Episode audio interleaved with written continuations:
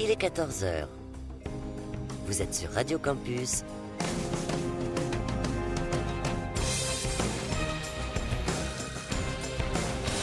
Fréquence 106,6.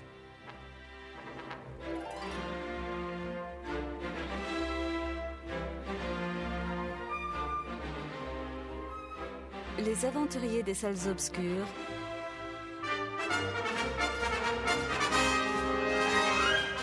Le magazine cinéma produit par le quotidien du cinéma.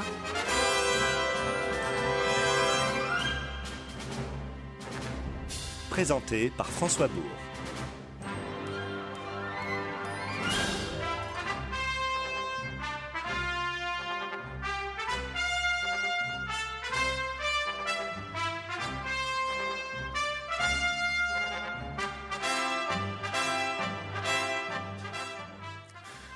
Bonjour à toutes et à tous, l'après-midi débute à peine et comme chaque samedi, quand le top 14 se fait entendre sur Radio Campus, le cinéma est à l'honneur et les aventuriers sont au rendez-vous.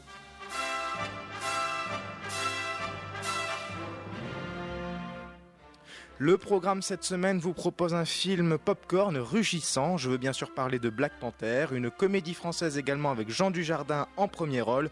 C'est le retour du héros. Les aventuriers évoqueront aussi le troisième volet de La Belle et Sébastien, puis la performance oscarisable de Daniel Day-Lewis dans Phantom Thread. Un programme léger qui permettra aux aventuriers de prendre le temps de vous convaincre d'aller faire un tour dans les salles obscures. Car oui, même si le temps est ensoleillé, messieurs, dames, il y a des films cette semaine qui valent le déplacement.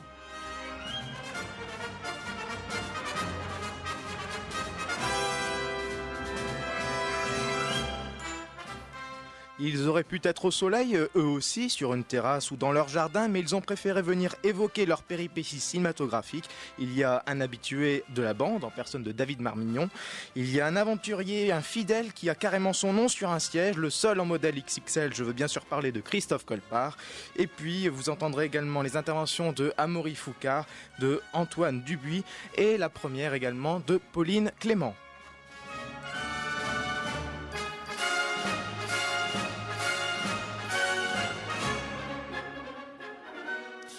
Pour, donner le top départ de cette édition, je vous propose un extrait musical comme vous en avez l'habitude. Et cette fois-ci, c'est un extrait de la bande originale du film Le Retour du héros.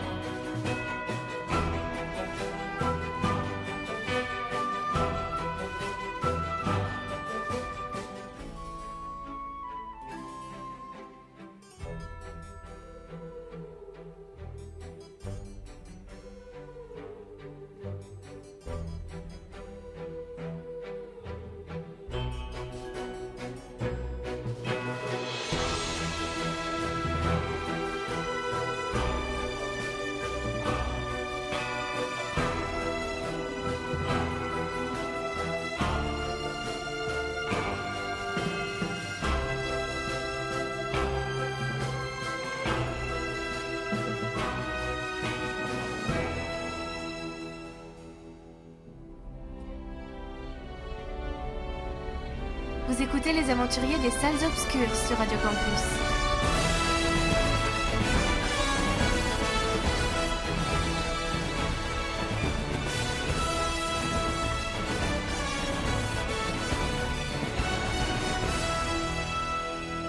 Fréquence 106,6.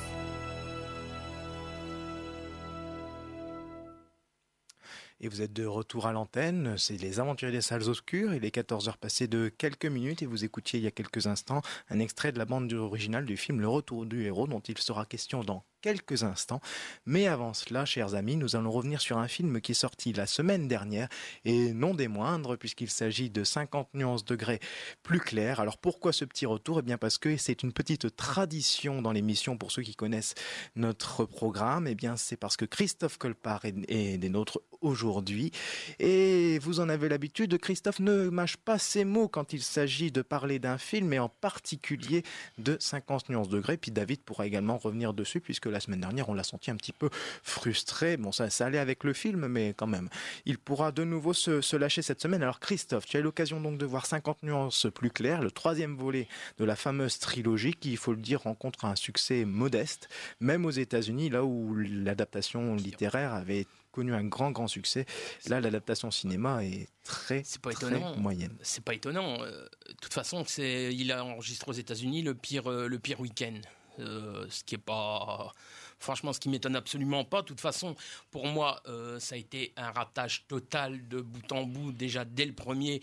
Moi, je trouve qu'Universal a fait une énorme erreur d'adapter ça. Déjà, au point de vue euh, littérature, c'est déjà pas brillantissime. C'est franchement très mauvais. C'est même à la limite du très mauvais, du du chiant, il n'y a pas d'autre mot. Ça a pourtant rencontré un très très grand succès. Hein. Mais bon, quand tu vois par exemple que E.L. James, euh, la romancière britannique, maintenant est en train de refaire la trilogie des, trois romans 50 nuances, mais cette fois-ci vu par le point de vue de Christian Grey, je trouve ça absolument ridicule de réécrire la totalité de, dans, le point de vue opposé. Je trouve ça d'un crétinisme total. En plus, c'est quand même le personnage le plus insupportable de toute la saga. Ah, bah, euh, ça c'est clair. Si c'est pour avoir que des réflexions de macho et de connards patentés. Alors que le premier a été fait par une compatriote de la romancière qui était Sam Taylor Wood, qui avait fait Nowhere Boy sur l'enfance et l'adolescence de John Lennon avec Christine Scott Thomas dans le rôle de, sa tante, passe encore à la limite parce que c'est vrai qu'il fallait bien que Sam Taylor Wood arrive aux États-Unis, elle qui est une réalisatrice britannique et fasse ses armes parce que bon, c'est comme ça, Hollywood, il faut toujours faire un premier film pour, euh, pour avoir plus ou moins ses entrées, mais qu'on confie le 2 et le 3 à un monsieur qui s'appelle James Foley, qui a réalisé de grands films dans les années 80-90, et son plus grand film le magnifique comme un chien enragé avec Sean Penn et Christopher Walken, ou encore l'excellentissime L'affaire Glengarry, tiré de la pièce de David Mamet, Glengarry Glenn Ross avec Al Pacino, Ed Harris, Jack Lemmon, qui a été un grand succès de théâtre et qui a été un grand succès, qui a été un, film malheureusement qui n'a pas eu de succès en France, mais qui a eu beaucoup de succès aux États-Unis sur les, sur les promoteurs immobiliers. Moi, je trouve ça absolument scandaleux qu'on cantonne James Foley dans un. Dans ce, qu'on lui demande de terminer une franchise qui ne vaut pas il n'y a pas d'autre mot qui ne vaut pas un P. C'est mauvais, c'est archi mauvais. Jeremy Dordan ne sait pas jouer. Dakota Johnson a beau être la fille de, de, Don Johnson, elle est d'un insipide total. C'est mou, c'est lent, c'est pompeux, redondant, c'est infect. Il n'y a pas d'autre mot. Même un téléfilm M6 euh, érotique des années 90, c'est mieux que ça, c'est à se faire retourner Juge Jacquin et José Benazeraf dans leur tombe. C'est absolument infect. Ce genre de film ne devrait pas avoir lieu d'être produit. Voilà, vous l'aurez compris, euh, Christophe n'a pas aimé. Hein. pour le coup, il n'y a pas, y a pas de, doute. Alors pour le coup, eh bien, on va, on va en terminer avec 50 millions en manque. David, tu voulais peut-être conclure dessus? Je vois que tu es Quelque chose à nous dire là? Non, mais c'est juste que ça reste quand même une sacrée saloperie ce film parce que enfin on est en pleine période de d'émancipation de, tous les sexes, de, toutes les de tous les genres. Euh, hashtag balance ton port, etc. Et on met au pinacle euh, ce genre d'histoire à base de, de, connards égocentriques et machos qui va étaler toute sa suffisance et tout son machisme et juste régler tout ça à coup d'argent. Enfin, dans le film, il n'y a, que ça. Hein. Euh, Anastasia, elle s'en prend plein la tronche euh, dès qu'elle dès ose émettre un petit peu de personnalité et un petit peu de, libre arbitre, euh, Christian lui, casse tout derrière et puis après c'est pas grave parce que je t'emmène en jet à Aspen ou ce genre de choses ou je t'achète une maison ou j'ai une grosse voiture. Enfin, c'est hallucinant de voir qu'en 2017-2018 on arrive à mettre euh, de faire un, immense succès populaire de genre d'œ- d'œuvre complètement abjecte et euh, le fait de savoir que ça ça, ça a monté et ça s'écrase aussi vite, bah tant mieux quelque part. Alors écoutez, on va, c'est comme ça qu'on va, qu'on va donc conclure sur 50 nuances plus claires. Et vous l'aurez compris, ce n'est un, c'est un film qu'il ne faut pas aller voir au cinéma ou alors il faut vraiment avoir aimé les deux premiers si, si vous voulez vous, in- vous infliger cette torture. Euh, mais on va donc maintenant se passer au film de la semaine et je voulais parler avec vous, chers auditeurs, du capitaine Neuville. Alors le capitaine Neuville, eh bien, c'est un soldat de l'armée napoléonienne, pardon, et euh, eh bien, il euh, décide de partir en guerre, bien sûr, et euh, contre les, les Autrichiens, mais ça devait être réglé en, en deux, trois mouvements, et finalement, ça a pris euh, plus de temps que, que prévu. Qu'est-ce qui vous est arrivé? Il y a trois ans, vous êtes parti pour l'Autriche.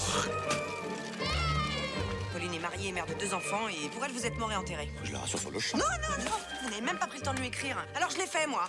Voilà, je me suis fait passer pour vous, je lui ai écrit quelques lettres, et dans la dernière, je vous ai fait... Foot. Mais attention, Neville, vous êtes mort en héros. Ce serait dommage de tout gâcher, non? Ah oui. Neville Il est revenu. Nous avions un accord, vous deviez partir. Vous êtes fou, c'est ça Vous avez perdu la raison? Me voici de face à 2000 Anglais qui chargent en ma direction. Ils ne sont plus qu'à 100 mètres. Mon doigt se pose sur la détente. Et là, là, la la cavalerie est arrivée. C'est ça la chute Bah, c'est nul. Je vous l'accorde, mais c'est de ma vie. Et on ne la choisit pas. Le retour du héros, donc, avec, euh, vous l'aurez reconnu, Jean Dujardin. On est dans un tout autre personnage que tu évoquais précédemment, et on est là euh, dans un, rôle d'usurpateur, euh, avec donc Jean Dujardin qui joue ce capitaine Neuville, qui se fait passer pour un héros, alors qu'en fait, ben, c'est un, un fuyard, c'est un, un trouillard. C'est un lâche, quoi, c'est ça, c'est un lâche. C'est un film qui est délicieux, c'est vraiment un film classieux. Et ça fait plaisir de, de voir ce genre de comédie française, hein, après toutes les saloperies de Christian Clavier. Euh, c'est vraiment un film ultra ludique et vraiment amusant. Et puis en plus, bon, c'est le Dujardin Show. Alors là, pour le coup, c'est tout pour me, pour me plaire parce que le gars, il fait l'idiot qui se la raconte à mort, mais il le fait comme personne. Il y a vraiment une finesse d'écriture, une finesse de jeu, une finesse de réalisation. Et c'est une vraie une comédie de personnages. C'est pas contre une communauté ou contre un peuple. Et donc ça, ça fait du bien. On n'est pas chez euh, euh, qu'est-ce qu'on a fait au bon Dieu. Et bonne surprise pour Mélanie Laurent, qui est une actrice que personnellement j'ai du mal à supporter. Mais là, pour le coup, elle, joue la comédie. On a l'impression qu'elle se découvre une nouvelle carrière. Elle a un bon timing dans, la vanne et dans le dans, dans le jeu et en plus elle joue l'hystéros euh, avec euh, pas mal de, goût. Franchement, c'est plutôt pas mal. Il y a du jardin qui nous refait un petit peu l'OSS 117, mais on- donc du coup, on va vraiment pas bouder son plaisir là-dessus. Mais au final, les personnages, ils ont pas grand-chose à voir parce que là, pour le coup, il refait plutôt bébel. Et alors, euh, pour moi, enfin, j'ai vraiment trouvé que c'était assez délicieux comme film. On, on se marre bien. C'est vraiment euh, un petit plaisir là. euh, le, ce week-end, aller voir ce- cette petite comédie pour toute la famille, c'est franchement chouette. Alors tu as pas parlé du réalisateur Laurent Tirard qui a quand même une, belle carrière derrière lui. Il avait déjà euh, retrouvé Jean Dujardin dans Un homme à la hauteur qui avait plutôt eu un accueil public euh, mitigé. Mais ici on sent avec le retour du, héros qu'il a trouvé peut-être, on va dire, un scénario et, une histoire vraiment intéressante à raconter. En tout cas, il y a, plus de- d'engouement sur ce film que sur le- Un homme à la hauteur. Ouais, un homme à la hauteur, on en avait parlé ici. Moi, j'avais pas trouvé ça formidable, notamment pour une question d'effets spéciaux et de, bah, juste de concept de film, quoi. Mais euh, là, pour le coup, c'est vraiment une, bonne surprise. Euh, si vous, vous voulez vous intéresser à ce réalisateur, je vous conseille son premier film, euh, Mensonge et trahison et plus ses affinités avec Edouard Baird, qui était aussi une très très bonne surprise, une comédie bien péchue, bien moderne. Et là, pour le coup, ben, ça se passe pendant l'époque napoléonienne, mais pour le coup, c'est ultra moderne. Mensonge et trahison, c'était en 2003. Et depuis, il a réalisé notamment Astérix et Obélix au service de Sa Majesté, Les vacances du petit Nicolas, euh, Un homme à la hauteur. Puis il a aussi réalisé quelques épisodes de la série 10%, 10% qui, est, qui est diffusée sur France 2. C'est un réalisateur qui commence à avoir une belle filmographie finalement. Ouais, bah puis en plus, 10 pareil, un 10%, c'est aussi euh, une des très bonnes séries euh, françaises actuelles, hein, rien à voir avec Joséphine Ange Gardien. Non, pour le coup, euh, moi je vous conseille vraiment d'aller voir le retour du héros et puis surtout pour redécouvrir un Jean du Jardin au top de sa forme. Ça, ça faisait longtemps qu'on l'avait pas vu comme ça. Et donc du coup, ça annonce que du bon pour OSS 117.3 qui a été annoncé la semaine dernière, même s'il semblerait que Michel Azanavicius ne rempile pas. Et là, pour le coup, je suis assez peiné. Oui, c'est vrai que c'est le duo euh, presque indissociable de, de OSS 117. Alors vous êtes euh, nombreux autour de la, tête de la table pardon, à peut-être avoir eu envie d'aller voir le, retour du roi. Je me tourne vers Antoine, tu n'as pas encore eu le temps de, le voir, mais euh, qu'est-ce qui, qui te donne envie de, voir ce film? Bah, clairement, en fait, c'est le, duo. Euh, en fait, c'est euh, le duo euh, Jean Dujardin Zavinicius qui, en fait, donne envie, bizarrement, d'aller voir le, retour du héros. Et en fait, j'ai peur, et justement, je, me retourne vers toi pour te dire est-ce que, justement, c'est pas Jean Dujardin qui mange le film et qui fait que le réalisateur s'abaisse en fait et on voit qu'il y a que Jean Dujardin dans le enfin on est là pour Jean Dujardin quoi. ouais justement euh, là pour le coup c'est vraiment intéressant c'est une comédie de mensonges hein. ils balancent leur ils balancent leurs mensonges et il n'y a pas justement euh, tout ce qu'on aurait pu s'attendre c'est-à-dire euh, le côté rédemption euh, qu'on a toujours dans des comédies de fond de mensonges, le côté très très romance entre Jean Dujardin et Mélanie Laurent. Non, non, il n'y a pas ça du tout. C'est vraiment euh, deux personnages qui essayent de, montrer, monter leur escroquerie et euh, entourés autour d'une galerie de personnages assez, assez amusants. Et vraiment, ce qui fait le sel du film, c'est le duo entre les deux, qui sont plutôt d'égal à égal. Et c'est pour ça que je dis que Mélanie Laurent est une bonne surprise, parce que justement, arriver à faire euh, à exister face au monstre comique qu'est Jean Dujardin, c'est assez impressionnant et pour le coup c'est vraiment une bonne surprise. Très bien, donc vous l'aurez compris, David vous recommande fortement d'aller voir le retour du héros, le film de Laurent Tirard avec euh, Jean Dujardin et Mélanie Laurent. On va passer au film suivant et cette fois-ci il sera donc question de Belle et de Sébastien. Les chiens ils sont à personne, ils suivent ceux qu'ils aiment. Viens Belle ça fait plus de 4 ans que je la cherche partout, ma chienne. Bah, qu'est-ce qui me prouve qu'elle est à vous? Cette chienne est à moi. On ne pas se laisser faire. Belle et Sébastien 3, donc, et Christophe, tu as donc euh, vu ce film réalisé par Clovis Cornillac, où il tient également la tête d'affiche avec euh, l'animal à quatre pattes, bien sûr.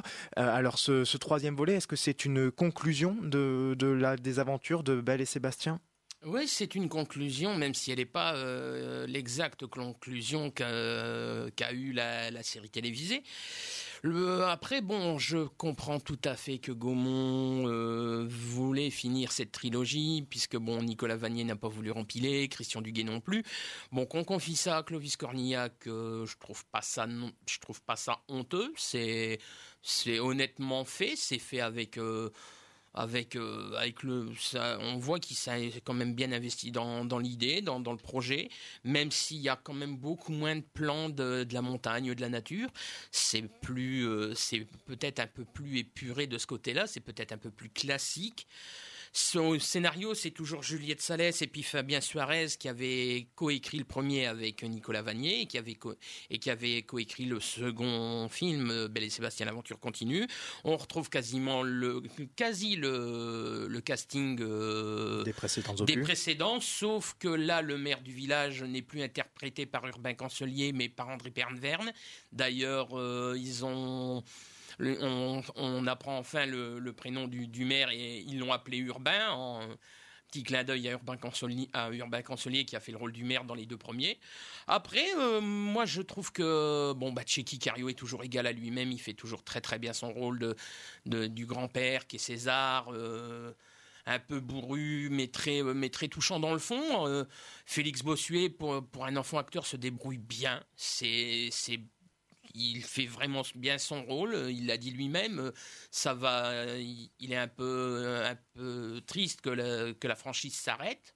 Oui, parce que. Parce que c'était le même acteur qui faisait dans les deux premiers aussi. Oui, oui, oui. c'est pour ça que les films ont été aussi rapprochés en fait. Voilà, pas qu'ils vieillissent trop. Voilà. Et bon, euh, Félix Bossuet l'a dit, il est un peu peiné de, du fait que ça s'arrête, mais euh, voilà, bon, il fallait, euh, il fallait une conclusion. C'est vrai que maintenant, on, lui, lui, comme le, spectateur qui aime peut-être Belle et Sébastien, s'interroge sur la suite de sa carrière, bah, puisque. oui, et puis bon, bon, moi, Clovis Cornillac dans le film, je le trouve très bien. En plus, il s'est fait vraiment un look de de méchant comme on, comme on le fait, comme on le faisait dans les films des années 30, 40. Il s'est, il s'est volontairement euh, dégarni, euh, s'est fait une coiffure euh, très dégarnie au niveau du crâne, euh, la barbe, le, les- euh, souvent habillé en noir, le regard très dur, très, il est très très bien dans ce rôle. Après, euh, c'est voilà ce qui, ce qui Christian Duguay, moi, quand on m'avait dit c'est Christian Duguay qui fera le deuxième, j'avais dit Duguay, il est pas, c'est pas quel, c'est pas un réalisateur qui est fait pour faire des films euh, comme ça, parce que c'était plutôt un réalisateur de films de thriller, de films d'action, tout ça. Je me suis dit, c'est, euh, pour moi, c'était, euh, c'était un film de commande, quoi. Et quand j'ai vu le deuxième, j'ai dit, c'est vrai que Duguay a su s'adapter au style que Nicolas Vanier avait mis dès le premier. Là, Clovis Cornillac, c'est- un peu plus épuré, il y a moins de plans de la nature. C'est en plus, il est plus court, il fait qu'une petite heure et demie. Après, moi, personnellement, j'aurais peut-être préféré que le film s'adapte plus de soit euh, Sébastien et la Lady Morgan ou Sébastien parmi les hommes, qui étaient euh, les séries qui ont suivi euh, Belle et Sébastien. On a voulu changer, faire un scénario original qui clôt, qui reste Qui dans clôt la l'aventure. qui clôt l'aventure, mais qui reste dans la montagne.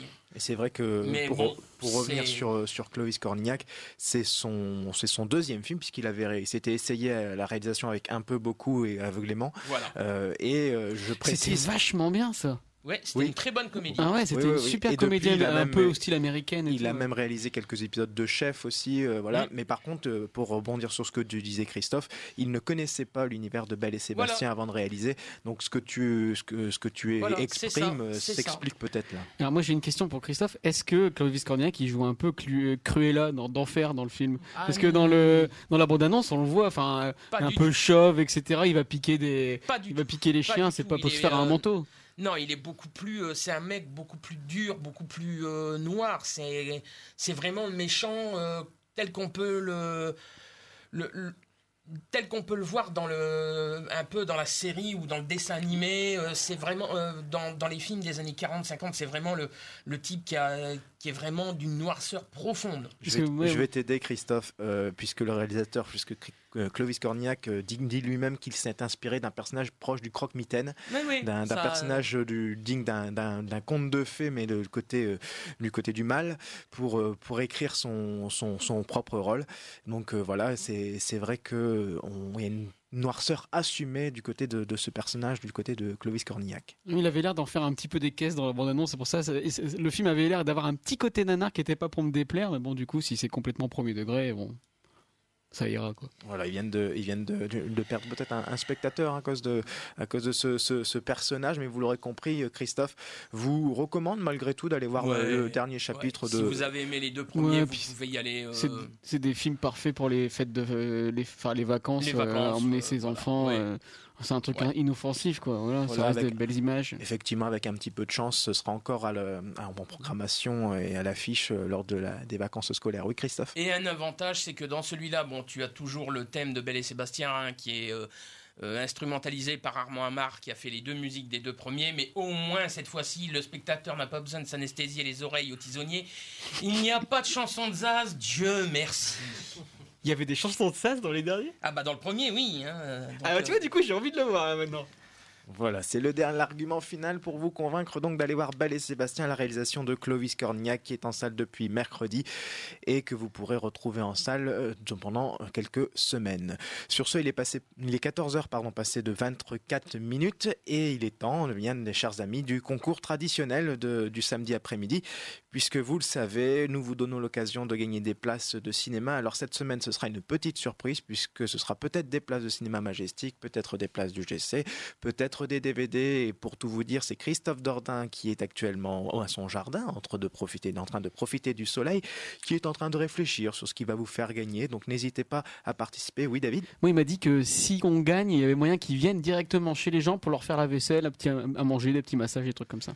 Tu t'arranges avec lui, David. Mais pourquoi pas, après tout, ce sera l'occasion de rencontrer nos auditeurs parmi les plus fidèles, j'en suis sûr. Alors écoutez, la question, eh bien, elle est, très simple, puisqu'on retrouve Jean Dujardin à l'affiche cette semaine. Je vais vous demander le film qui lui a, euh, le titre du film qui lui a valu un Oscar. Euh, j'ai plus, il y a plus compliqué, je crois, comme euh, question. Et pour participer, donc ce sera une participation par mail à l'adresse suivante concours at cinéma.com. Vous donnez le titre du film qui a valu à Jean Dujardin d'avoir un petit Oscar. Et euh, je vous souhaite une bonne chance. Je pense que ce sera relativement facile à trouver. Je vous propose donc de passer à la pause musicale avec un extrait que je vous laisse le soin de découvrir. On se retrouve dans quelques instants. Vous écoutez les aventuriers des salles obscures. Restez à l'écoute. On se retrouve dans quelques instants.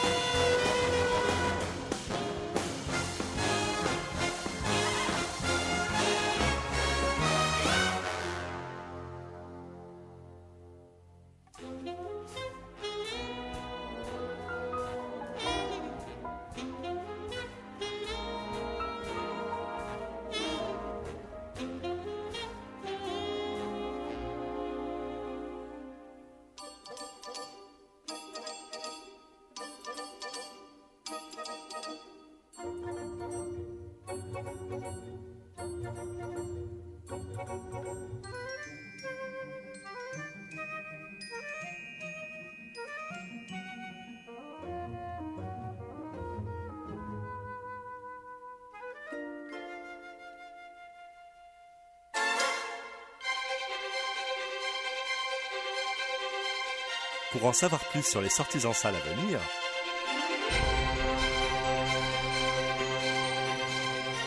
rendez-vous sur le site du quotidien du cinéma www.lequotidienducinéma.com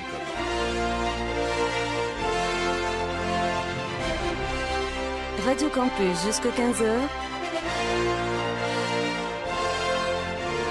C'est les aventuriers des salles obscures François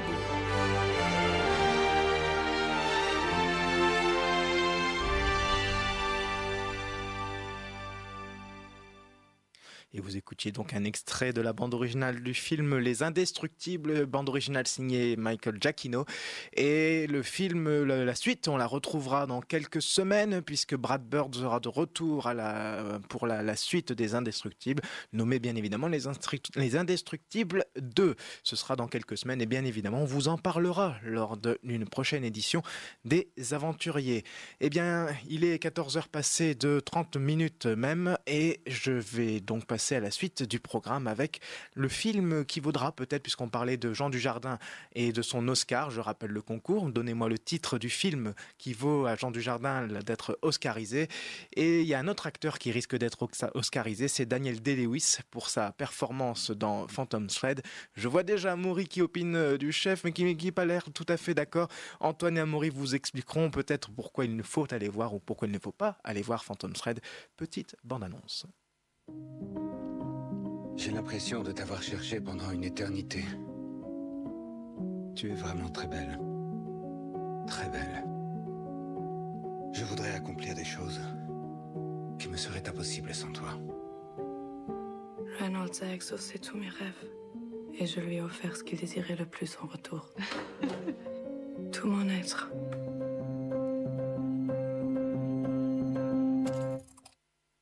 Phantom Thread, donc, avec Daniel Day-Lewis. Et Antoine, tu as eu l'occasion de voir ce film. Alors, est-ce que tu es plutôt de l'avis de la presse qui est du style à on va dire, euh, positivé sur le, film, euh, si c'est encore c'est un, moindre mot, ou est-ce qu'au contraire, tu n'as pas aimé euh, Phantom Thread?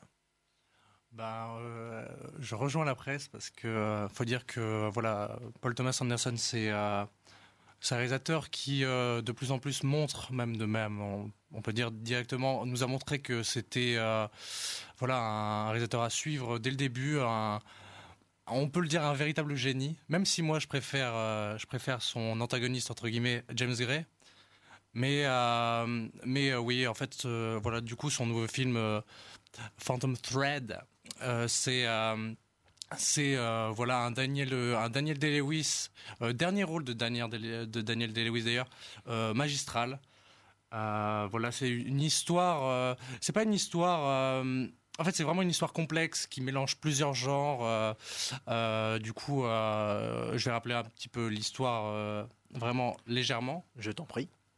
Alors, c'est un, un grand couturier qui s'appelle Woodcock qui, en gros, euh, va sur euh, va dans sa maison euh, de campagne et rencontre un jour une une, une jeune une jeune une jeune servante une jeune Demoiselle, tout demoiselle voilà bref. Et en gros elle tombe littéralement amoureuse de lui et lui aussi réciproquement sauf que il a des mœurs un peu bizarres. Il est pas bon là ça fait penser à c'est 51 51 degrés. degrés, c'est ce que 51 j'allais degrés. Non mais en fait il a il est vraiment il est euh, c'est l'homme le plus stressant le plus angoissant que je crois que j'ai vu au cinéma parce que il y a vraiment des moments de silence qui sont atroces. En fait, euh, par exemple, quand il mange avec, euh, quand il mange avec justement cette jeune femme, le silence est de rigueur. En fait, il y a, il y a pas un seul bruit, et c'est vraiment, c'est vraiment malaisant, c'est vraiment malsain. Et, euh, et en fait, c'est bah, justement c'est tout le tout le sel du film. C'est ça qui, euh, ça qui m'a qui m'a vraiment pris aux tripes parce que. euh, parce que j'étais j'étais vraiment angoissé devant mon devant devant l'écran et et voilà j'ai trouvé ça magistral avec un Daniel Day-Lewis qui est mais vraiment j'ai envie de dire aux petits oignons Euh, c'est absolument parfait et la photographie euh, chaque plan est un tableau. Chaque plan est un tableau Alors, je, crois que Amaury euh, n'est pas tout à fait du, même avis, mais je voulais juste contextualiser un petit peu, puisque Paul Thomas Anderson n'est pas n'importe quel réalisateur, il est habitué aux propositions de cinéma. Tout le monde se souviendra de There Will Be Blood, bien évidemment, qui a, connu un gros succès, euh, aussi bien critique que, public. On a aussi, par exemple, The Masters, qui était euh, un film, pour le coup, assez difficile pour, le, spectateur, difficile à suivre. Et il nous propose ici, donc, Phantom Thread. Euh, Amaury, je crois que tu n'as pas vraiment aimé euh, ce film. Eh bien non, détrompe-toi. J'y suis allé avec un boulet attaché à la cheville parce que moi, franchement, Daniel Day-Lewis, je trouve que c'est un des pires cabotins d'Hollywood, mais euh, depuis, euh, depuis toujours. Tu vas boire mon milkshake. Et là, euh, bah, Phantom Thread, bah, je suis ravi que ce soit son dernier rôle parce que je trouve, euh, pour une fois, subtil, pas dans le surjeu, euh, très, très simple dans sa manière de jouer, très élégant, euh, à l'image du film. C'est un film d'artiste, un film de portrait d'arti- d'artiste très élégant sur euh, un, perfectionniste et, euh, comme tu disais Antoine, euh, des mœurs particulières. C'est pire que ça. Il est, tellement impliqué dans son art, dans, la, couture, qui vit sa vie est faite de protocoles, de, de petits rituels, et il a une routine extrêmement organisée au millimètre près. Et euh, la mise en scène, elle est comme ça, donc c'est une réalisation au cordeau, avec une reconstitution absolument parfaite, une photo qui a tombé, des plans extrêmement symétriques. Euh, vraiment, c'est un, un très très beau travail de, de direction artistique, c'est très agréable à voir. Il y a des gros plans qui sont extrêmement organiques, enfin, il y a des plans sur de la bouffe, mais moi qui m'ont qui m'ont fait des choses au cinéma. En même temps, je l'ai vu vers midi, donc c'est pour ça, mais c'était vraiment super ces gros plans et euh, et tout le projet du film, c'est de, de montrer le lâcher prise de cet artiste euh, complètement euh, euh, obsédé par son art, euh, à partir de la rencontre avec euh, la servante dont j'oublie le nom, qui sera sa muse. Et, euh, Alma, je crois. Alma, ouais, c'est ça. Et superbe actrice par ailleurs. Et en fait, cette, ce personnage va s'installer progressivement dans, dans tout le protocole, dans tout le, tout le quotidien un petit peu ennuyeux de, de cet artiste-là. Et euh, comme, comme nous, elle va progressivement s'ennuyer. Voilà, c'est là le bémol que j'apporte, c'est que le film dure quand même 2h10. Et euh, on met une bonne heure 30 à s'installer dans cette petite vie avec cette femme qui, qui supporte euh, cette, euh, cet artiste euh, euh, complètement, euh, qu- quasiment autiste à cause de, à cause de, de de- son art. Et, euh, et quand vient le moment euh, du, du lâcher prise, on va pas spoiler comment elle fait, mais c'est c'est assez tordu et inattendu. Le film est sorti à la, à la Saint-Valentin et euh, sans trop en dire, une gastro pour la Saint-Valentin, euh, c'est quand même un truc assez original et assez couillu. Enfin, je m'y attendais pas du tout. Je parlais de proposition de cinéma hein, tout à l'heure. voilà, je j'en dis pas plus que ça. Euh, non, voilà, donc ça, ça c'était bien, mais euh, 2h10 pour euh, un truc aussi simple, ça m'a semblé un petit peu long. Moyennant quoi, ça reste du bon Paul Thomas Anderson, avec, et c'est pas du luxe, un excellent euh, Daniel Day-Lewis. Je pensais pas dire ça un jour, je l'ai dit, voilà, je l'ai fait à l'antenne, donc euh, nous y voilà. Euh, je pense pas qu'il gagnera un Oscar. hein. Je pense qu'il a suffisamment fait ses preuves. Euh, il en a déjà gagné un pour Lincoln, un autre pour There Will Be Blood, je crois. Peut-être un troisième, je sais plus. Mais mais je, je suis d'accord. Ce film mérite ses nominations. Un peu long, mais élégant. Donc pourquoi pas.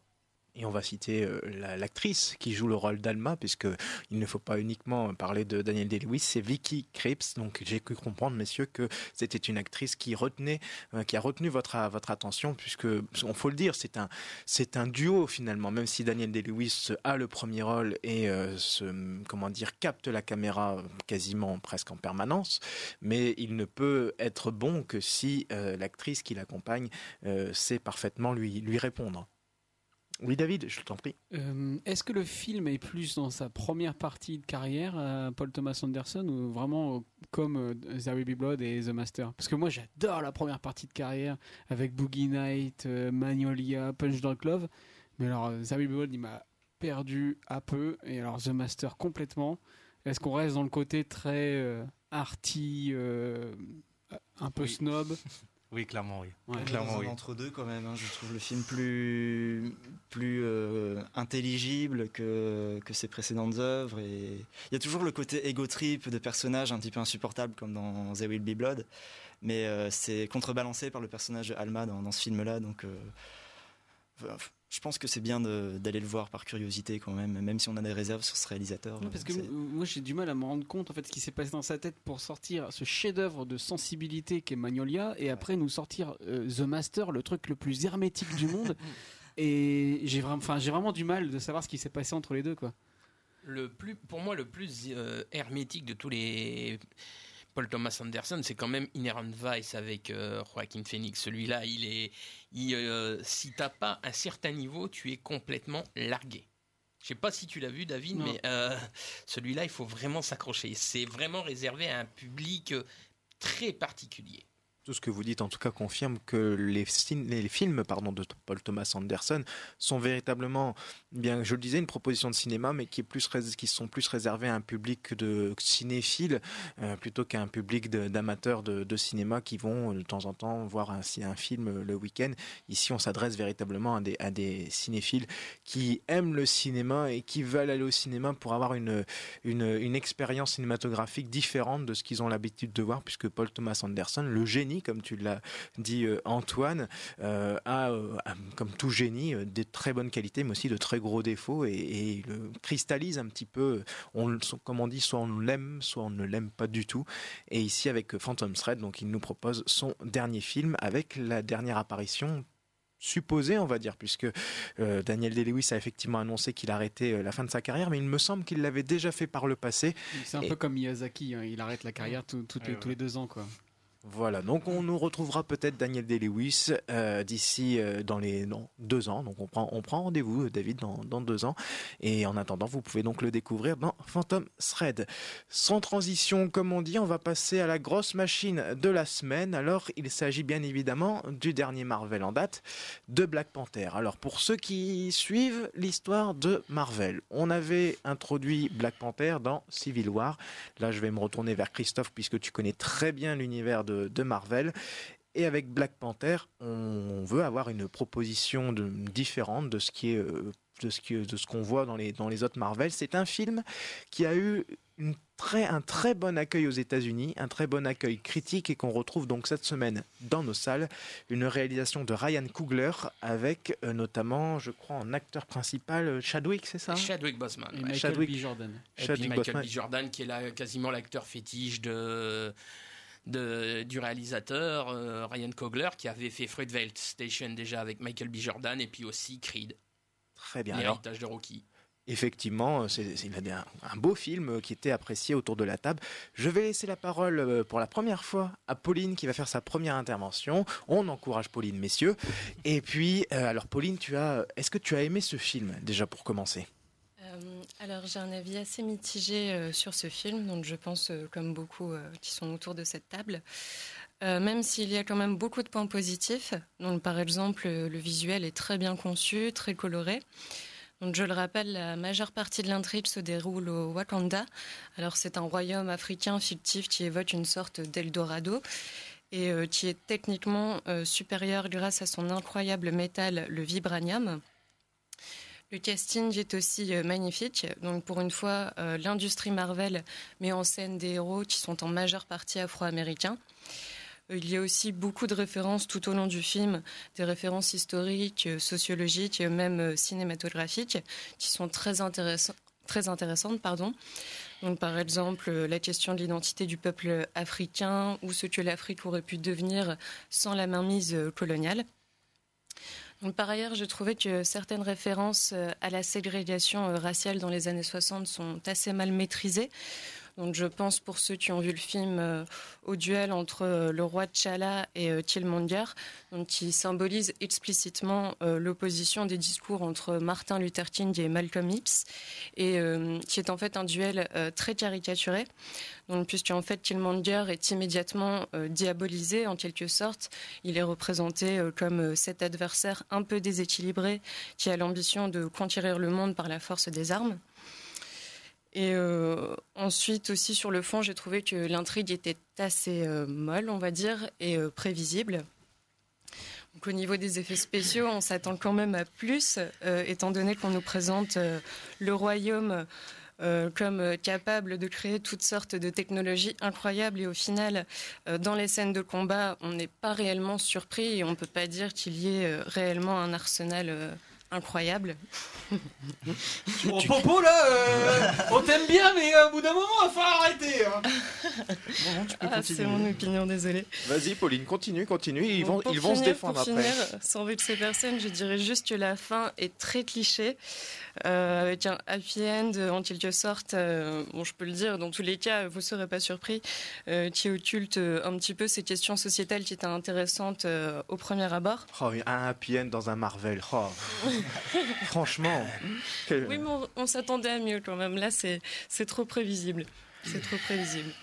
Alors écoute, euh, bien les garçons vont maintenant se, se déchaîner. Alors Pauline, n'hésite pas à te défendre, Oui, hein, surtout à intervenir, hein, parce que là, je crois que, que Je David, que Christophe, euh, bah, vous l'avez tous vu de, de toute façon, mais je vais laisser la parole à, à David qui, qui meurt d'envie de, de te répondre, Pauline. Non, mais il faut quand même se remettre en condition. Ça reste un Marvel, c'est le 77e film, c'est toujours la même chose, c'est toujours réalisé de la même façon, avec les mêmes acteurs, les mêmes histoires. Là, t'as un truc, tu parles de ségrégation raciale, de politique, et tout, mais c'est dingue, faut être halluciné, faut se dire, mais super, c'est super cool. Non, moi, j'ai trouvé que c'était assez intéressant dans le fait où on se rend compte que Marvel, depuis quelques films, eh ben, ils lâchent un peu la grappe à leur, euh, leur réalisateur. Parce que justement, on- là, on avait tout le temps le même film à chaque fois. Là, on a eu Thor 3 de Taika Waititi, c'était complètement pop et méta. Même euh, Doctor Strange, qui est pas le meilleur Marvel, il y avait des délires visuels complètement dingues euh, sous LSD, c'était super intéressant. Là, on a un blockbuster important, j'ai envie de dire, parce qu'il est à l'image de son réalisateur. C'est social, c'est politique, et je le répète, c'est important. Le film commence en 1992, en pleine émeute euh, avec les, les pleine émeute suite à l'assassinat de Rodney King. Ça finit dans une, peste, dans une scène post-générique en forme de gros doigt d'honneur à Donald Trump. Faut quand même le voir pour le croire. Moi, dans la salle, on a tous applaudi. Je trouve que pour du Marvel, c'est assez gonflé et c'est même assez salvateur. Parce qu'entre les deux, euh, entre ces deux morceaux de bravo, j'ai envie de dire, on a quand même un film ultra solide, ultra emballant, mythologique, mythologique, assez épique, qui laisse, qui sait poser ses, ses enjeux. Hein, pour un Marvel, c'est quand même assez dingue, et qui laisse même le temps au film de respirer sans euh, faire des blagues pourries, quoi. Et, et moi, je trouve que c'est assez. Euh, Il y en a hein, quand même. oui, mais, ouais, mais un petit peu, mais soit ils sont complètement.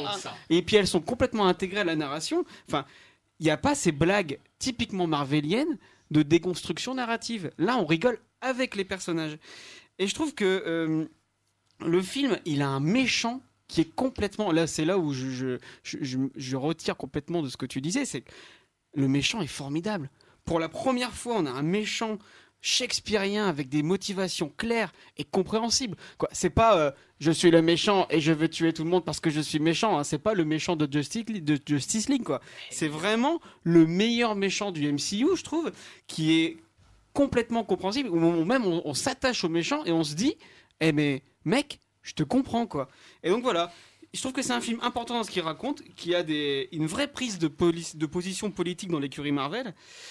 Alors, c'est sûrement drivé par des notes de service et des études marketing, hein, mais j'ai envie de croire que ça l'est pas, tu vois. J'ai envie de croire que c'est un film sincère. J'ai envie de croire que c'est un film qui qui est emballant parce que ben, c'est dans ce qu'il représente qu'il est emballant quoi. Et je trouve que dans l'industrie actuelle, c'est super chouette. Le débat est lancé. Pauline, tu peux répondre.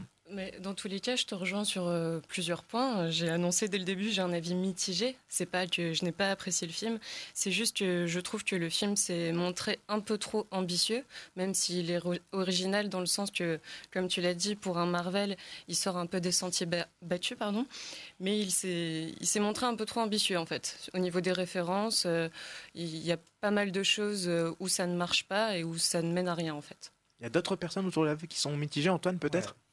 En fait, euh, bon, ça, c'est mon propre avis, mais je trouve que Marvel, euh, pour moi, c'est un peu la gangrène du cinéma.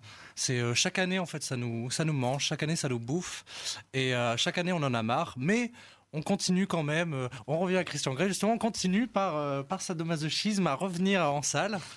Et euh, T'es en train de nous faire du mal à Christophe. Il souffre. Et euh, on- mais en fait, mais je, je fais ça. euh, enfin, je, justement, j'ai envie de voir un film euh, Marvel qui est qui est euh, appréciable. Et j'ai été étonné parce que en ayant en en ayant euh, été en salle voir euh, Black Panther, j'ai apprécié. C'est euh, peut-être le meilleur Marvel, mais attention parce que moins pire, le moins pire. voilà, le moins pire parce que quand même, quand on dit le meilleur Marvel, enfin, faut regarder aussi que euh, 90% des Marvel sont des voilà sont des de la vraiment de la soap opéra euh, de la soap opéra avec de l'action euh, euh, un petit peu d'action euh. Ça Mais non, mais ils sont jeunes, ils, ils ont pas, ils ont pas été biberonnés à toutes les, les BD qu'on lisait quand on était gamin, et puis du coup voilà, eux ils sont nés, il y avait déjà les blockbusters qui sortaient, donc forcément, mais je sais pas, nous on a rêvé toute notre vie d'avoir des putains de films Marvel comme ça qui sortaient tout le temps et avec une vraie série télé au cinéma. Et d'accord, c'est pas terrible, c'est tout le même film. Mais profitez un peu de la vie, merde Va pas voir les films chiants de Paul Thomas Anderson et profite devant euh, Black Panther Ah, ça y est, le vieux il s'énerve ici. Euh, oui, alors effectivement, là il y a deux camps qui s'affrontent entre Christophe et David, et puis euh, donc Amaury, Pauline et Antoine. Amaury, tu n'as pas du tout aimé non plus le, le film. Enfin, en tout cas, Bon, j'ai cru comprendre dans tes Ouais, non, commentaires pas- que pas, pas du t'es tout, pas c'est peut-être emballé. un- un- Enfin, j'ai- j'aime bien euh, ce que le film représente, mais j'aime pas le film en lui-même en fait. C'est-à-dire que tout ce que voilà, c'est en fait c'est- c'est pareil, je pareil. tout, c'est- tout ce que David dit sur, euh, enfin, c'est un peu des gender studies en fait, si tu veux, le côté l'africanisation du film, ce que ça représente en termes de voilà de, de, de communauté et tout. Je trouve Et je ça trouve très, que c'est très même- dépaysant, très attachant. Et euh, en effet, c'est assez neuf dans l'écurie Marvel. Mais sinon, en pur terme de dramaturgie, si tu analyses le film en termes de scénario, euh, bof quoi. hein, Ouais, non, mais vraiment c'est- un- c'est Hamlet, quoi, Un, un c'est verre Hamlet. d'eau jeté dans, dans la mer Marvel quoi. Ça, ça Attendez, n'a attendez, aucun- attendez, j'ai entendu analyser le film, mais on, on analyse un Marvel Ça, ça s'analyse Mais euh bien sûr que ça s'analyse Mais surtout celui-là Bah ouais, pour une fois qu'on a un Marvel Marvel qui Mais est ce bon. Mais surtout Faut celui-là. l'analyser. Mais ce que- sont que des gender studies. Franchement, en, termes de, en pur terme de cinéma, c'est pas grand chose. La mise en scène aussi, je suis extrêmement déçu. C'est le réalisateur de Creed. Ici, encore une fois, bah, c'est une mise en scène complètement marvelisée avec des plans séquences qui sont numériques et qui sont assez fake. Des- les effets spéciaux sont pas terribles. En plus, on voit les incrustations Les dans tous effets les spéciaux sens. sont même carrément dégueulasses. Ouais, hein. ouais, ouais, il, y a des, il y a c'est- des effets spéciaux qui sont assez sales. Surtout euh, le combat de fin, il y a des Ouais, effets le spéciaux. combat de face, c'est- ça pique un peu les yeux. C'est justement pourquoi ils, pourquoi ils sont moches les effets spéciaux. Parce que depuis le début, t'es émerveillé par toute l'imagerie du film entre tradition et modernité. Et c'est pour ça que quand tu reviens à du Marvel classique, notamment le combat final, là tu fais. Oh non les gars, vous me défoncez un truc qui était super chouette pour faire des, cabrioles en images de synthèse euh, que Blade 1 faisait pas quoi. Non mais c'est ça qui est un peu dommage. L'imaginaire du film, moi je suis désolé, je suis, je suis pas le public visé hein, pour Marvel. Franchement, j'ai loupé plein d'épisodes. Mais euh, l'introduction de 5 minutes qui explique par-dessus la jambe tout le Wakanda, tout- toutes les bases, j'ai trouvé ça hyper laborieux et c'est extrêmement compliqué de débarquer dans, Black Panther quand t'as pas vu les précédents Avengers pour s'attacher au personnage. Je trouve qu'on balance trop d'informations. Et quand ensuite on est lancé dans la dramaturgie pas terrible du film, franchement, j'étais vraiment pas concerné du tout dans le film. Et pour en revenir aux scènes d'action, moi je les trouve pas inventives pour un sou. Et euh, moi, je veux revoir des propositions chez Marvel comme Logan, qui sont des films qui suffisent à, à eux-mêmes et qui proposent quelque chose. Logan n'est pas. Ouais, Logan n'est pas un Marvel. Oui, bah c'est peut-être pour ça qu'il est Ouais. réussi du coup, parce qu'il est en dehors du, du MCU comme on dit. Et euh, voilà. Ou alors je veux des propositions comme euh, Deadpool qui sont euh, extrêmement punk. C'était pas terrible. hein, n'est pas un Deadpool. Marvel non plus. Mais d'accord. Bon bah alors tout est dit du coup. euh, allons voir les, les Marvel qui ne sont pas des Marvel. Alors Et- maintenant, il faut, faut reconnaître quand même que la Fox maintenant appartient à Disney. Ouais. Et Ouais, mais- Disney Ouais. appartenant à Marvel, bon, quelque part, c'est. Ouais, mais même, même, si, même si la Fox a été rachetée par Disney, Deadpool 2 n'aura pas le logo Disney puisqu'il est produit par son acteur qui est Ryan Reynolds. Ryan Reynolds ne veut pas que Deadpool soit euh, considéré comme un Marvel à proprement il dit. n'y a pas moyen, les films ont Parce que justement, différent. il a souffert de, de l'échec qu'a été euh, Green Lantern et il ne veut absolument pas qu'on inst- qu'on installe Deadpool dans une franchise, que ça soit chez DC, chez Marvel, il veut rester totalement indépendant. Pour et en je le félicite pour ça. Pour en revenir à Black Panther, vous aurez compris, Papy est énervé. Euh, alors, écoute, Christophe, sincèrement, Black Panther, déjà pour euh, situer un petit peu dans, dans l'univers Marvel, euh, c'est une, effectivement une énième adaptation.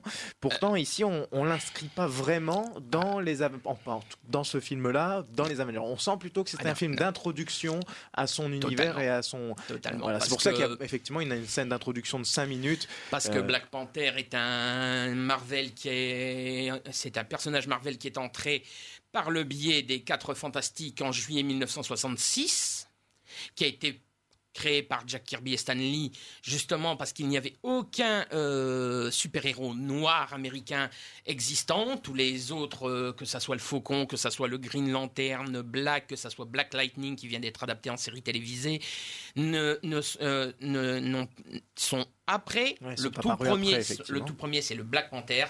Il a été créé justement en 1966. Euh, à la même euh, époque euh, de la création des Black Panthers, le groupe politique d'extrême gauche noir américain, il a été Jack Kirby et Stan Lee l'ont très souvent dit, se sont énormément inspirés des actions des Black Panthers pour pour les scénarios, pour le pour les personnages, de faire de Black Panther un quelqu'un de très engagé politiquement. Et euh, ça, ça se voit, comme tu disais, David, dans la scène post-générique, la première scène post-générique, qui, qui fait quand même un gros doigt d'honneur, faut le dire, à, à Donald Trump. pour la, ci- pour la cité, c'est les idiots qui, qui construisent des barricades entre les pays. Mais moi, rien que ça, ça fait plaisir, putain On voit tout le temps les mêmes films. euh, Profiter des petits moments de fraîcheur qu'on a. La quoi. pique à Trump était beaucoup plus subtile dans Logan, hein, donc. euh, Donc euh, ça, ça a duré. Le Black Panther n'aura ses véritables aventures qu'à partir de 1972 dans un, dans un recueil de, différentes, de différents comics qui s'appelait Jungle Action. Et ensuite, il aura son, ses propres aventures, euh, totalement une, la série totalement à part en 1977. Et pour en revenir au, au film, Et pour en Christophe. revenir au film, moi j'aime beaucoup Ryan Coogler. Je trouve qu'il avait fait très très fort avec euh, Fruitvale Station, avec euh, Michael B. Jordan. Et je le félicite euh, absolument sur le travail qu'il a fait avec Creed. Et j'ai hâte, mais alors très très hâte de voir la prochaine bande, la, la première bande-annonce de Creed numéro 2, qui va s'annoncer comme quelque chose d'absolument épique pour euh, quelqu'un qui, a- qui est plus que fan des années 80, 90 comme moi. Je trouve que Chadwick Boseman se débrouille très bien dans le rôle de T'Challa Black Panther. J'aime beaucoup Michael B. Jordan et puis je trouve qu'il y a un casting d'acteurs noirs américains qui est franchement formidable.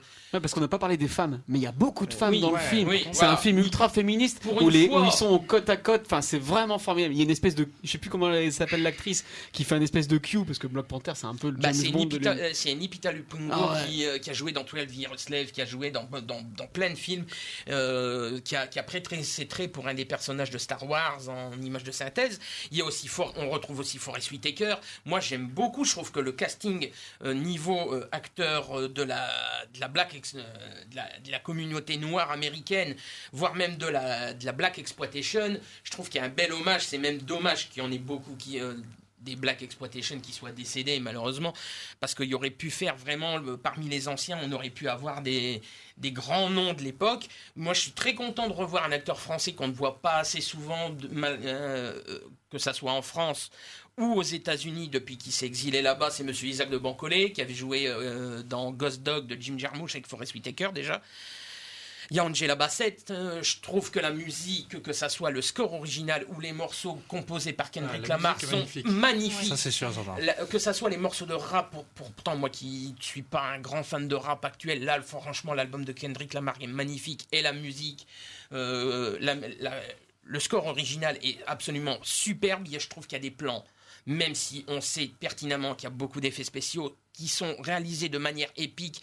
euh, franchement, ça annonce du très très beau. Et puis la dernière scène post-générique qui annonce l'arrivée d'Infinity Wars, l'énorme morceau de la bande dessinée enfin adapté et ad- adapté de main de maître par les frères Russo qui ont très bien fait les trois capitaines américains et qui là vont me je le vois rien qu'à la bande annonce vont me régaler parce que franchement il va avoir des scènes d'anthologie vivement le 25 avril Effectivement, c'est la date du prochain rendez-vous euh, Marvel avec euh, Avenge- Avengers Infinity War.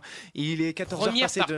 Première partie, effectivement, il est 14h passé de 57 minutes et c'est donc sur cet avis positif de Black Panther, même si les aventuriers sont divisés, mais s'accorderont sur le fait que la musique est de qualité pour ce Black Panther. Voilà, pour terminer sur, Pas seulement. pour Pas terminer seulement. sur une bonne note, messieurs, nous allons conclure cette émission. Et mesdames.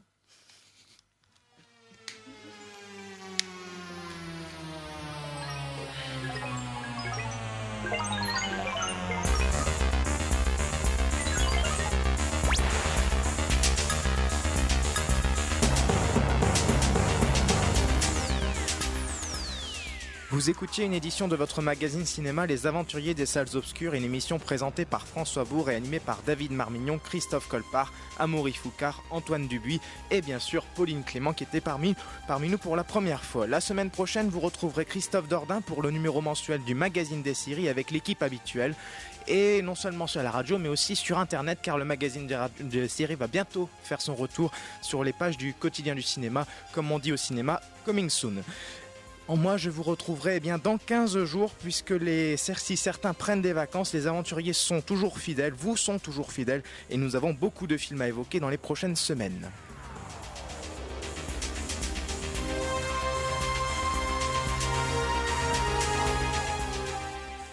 Les lumières se rallument alors que le générique final défile. Dans quelques instants, la suite des programmes sur Radio Campus. Il me reste à vous souhaiter une bonne après-midi sur notre antenne et de belles aventures dans les salles obscures. À très bientôt. Salut.